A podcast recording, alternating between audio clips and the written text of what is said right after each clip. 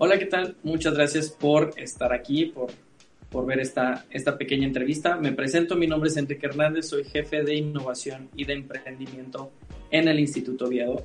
Y me complace presentar a Katia Moreno, nuestra alumna de quinto semestre de preparatoria, alumna del programa Obeto Virtus, eh, ganadora del Premio Municipal Juventudes Nuevas Realidades en la categoría embajadora Transformando León. Katia, muchísimas gracias por estar aquí y muchísimas felicidades en nombre de todo, de todo el Instituto Oviedo por este, por este premio.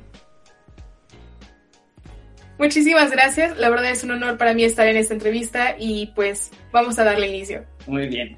Eh, platícanos un poquito de tu proyecto. Tu proyecto se llama eh, Corazón con las Manos. ¿Qué es Corazón con las Manos? ¿Cuál es el objetivo de Corazón con las Manos?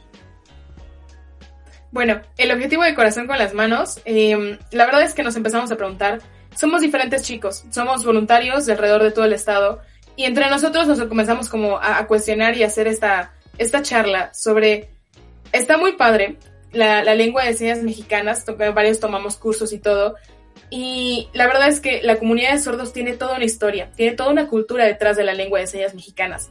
Sin embargo, nos empezamos a preguntar, bueno, está muy padre que sepa eh, que la comunidad de sordos sepan la lengua de señas mexicanas, pero ¿qué pasa cuando tienen una emergencia y tienen que ir al hospital, por ejemplo? Si el médico no le entiende, entonces no se llega a ningún punto. No, no hay como una realmente una comunicación en situaciones de emergencia, en situaciones de salud, de seguridad, incluso qué pasa si quieres ir a hacer tu pasaporte, pero la persona que te está atendiendo no entiende tu, tu manera de comunicarte. Y es lo que viven diario la comunidad de sordos. Entonces, el objetivo de Corazón con las Manos es que nosotros podamos educar a la sociedad, capacitarla para poder entender y comunicarse con, con la comunidad de sordos y a través de la lengua de señas mexicanas. Sin embargo, nuestro enfoque es, es como nosotros queremos acercarnos a las instituciones públicas, a las instituciones de salud, de seguridad y de, de trámites y documentos oficiales del gobierno, ya que nos dimos cuenta que la, 9 de cada 10 no se pueden comunicar con este tipo de instituciones públicas en todo México. Entonces nosotros nos vamos a enfocar a cambiar las políticas internas de este tipo de instituciones gubernamentales. No, pues qué interesante, Katia. Y sí, tienes razón, es, es un... Creo que, creo que la comunidad y la, la, sociedad eh, de, sordomudos en, en, México eh, padece muchos, muchas trabas en este, en este tipo de, de situaciones que comentas. Eh, no tenemos la, el conocimiento ni la cultura de, de tener la empatía mínimo de, de estar eh, con conocimiento, con el conocimiento de, las señas en cualquier emergencia, como comentas.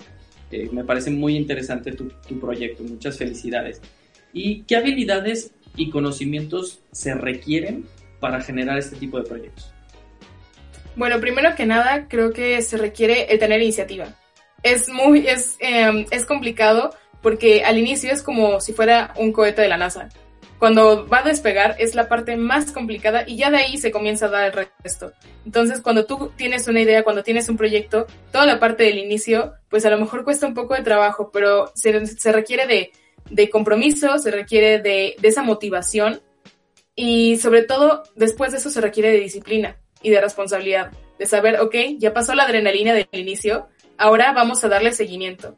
Entonces, más que nada, creo que eso es lo que, lo que uno requiere aparte de, esta empatía, de esta em, motivación que tienes en el corazón para, hacer este tipo de proyectos. Muy bien. ¿Y ah, cómo te preparaste? ¿Cómo se prepararon tu equipo y tú para este reto? Bueno, fuimos aprendiendo en el camino. Eh, no teníamos como, como una idea muy clara al inicio, todo lo fuimos construyendo.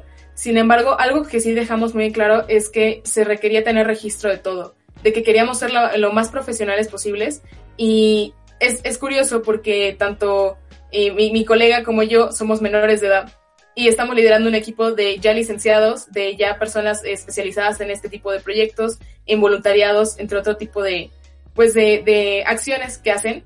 Eh, pero sí cuando lo comenzamos a hacer, dijimos queremos hacer la mayor cantidad de, de profesionalismo en esto. Entonces comenzamos a hacer un registro y comenzamos a hacer una estructura, a, a, a hacer las bases que iban a, fundar este proyecto, tanto las jerarquías, por ejemplo, como los roles, como los departamentos que tenemos, departamentos de clases, de logística, de medios de comunicación y redes sociales, de, otro tipo de, funda por ejemplo, de fondos y, finanzas. Entonces comenzamos a, planearlo todo. no solamente a, um, tener como juntas o a, hacer lluvia de ideas, sino a estructurarlo.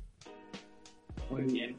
¿Y quién te, quién te inspiró? ¿Quién te motivó para hacer este proyecto? ¿Cómo, ¿Cómo fue la motivación que tú tuviste para, para arrancar este proyecto o cofundar este proyecto? Bueno, tengo mucha fe en la gente. La verdad es que yo soy una persona con un em, corazón que termina amando a quienes, quienes me rodean. Em, sí, debo de agradecerle a tanto mis padres como mis amigos, pero creo que este proyecto, este en específico, em, creo que lo impulsaron las mismas personas que veía yo en la calle. Extraño mucho salir, lo he de admitir, porque yo me regresaba de la escuela aquí a mi casa, me regresaba en camión y todo el camino, lo puedo jurar, la gente me venía sonriendo. Y me sonreía, me saludaba, y ese tipo de personas no me quiero imaginar lo que sería una situación de emergencia, que simplemente una sonrisa no te baste para poderte comunicar. Entonces creo que serían ellos los que, los que me impulsaron a hacer este tipo de proyecto. Y como, como alumna del Instituto Oviedo, ¿qué, qué te deja? ¿Qué, ¿Qué puedes recomendarle? ¿Qué puedes uh, sugerirle a tus, a tus compañeros de salón, a tus compañeros del instituto que están ahí? Creo que hay muchas cosas que yo les recomendaría. La verdad es que hay, hay muchos consejos que podría darles, pero en específico para poder emprender este tipo de cosas, eh, pongan mucha atención en la clase de emprendimiento. La verdad es que fue, fue la que nos dio las bases.